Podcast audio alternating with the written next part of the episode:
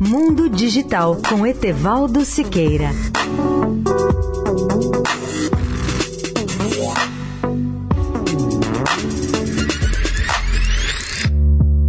Olá, ouvintes da Eldorado. Vou falar hoje sobre uma fazenda que não tem mão de obra agrícola. Ela está descrita na última edição da revista de tecnologia do MIT e seu nome é curioso, algo como boi de ferro ou Iron Ox. Iron Ox não é a como a maioria das empresas robóticas.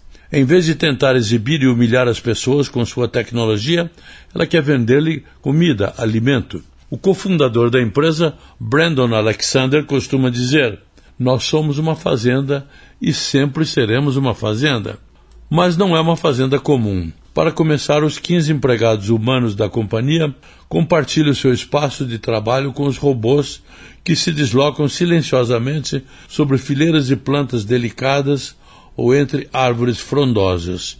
Nestes dias, a Fazenda Cibernética está inaugurando sua primeira instalação para a produção de alimentos em San Carlos, perto de São Francisco, na Califórnia. O espaço de 800 metros quadrados destinado à cultura hidropônica é um anexo aos escritórios da startup. Neste espaço serão produzidas verduras, como alface ou repolho, num volume de cerca de 26 mil cabeças por ano.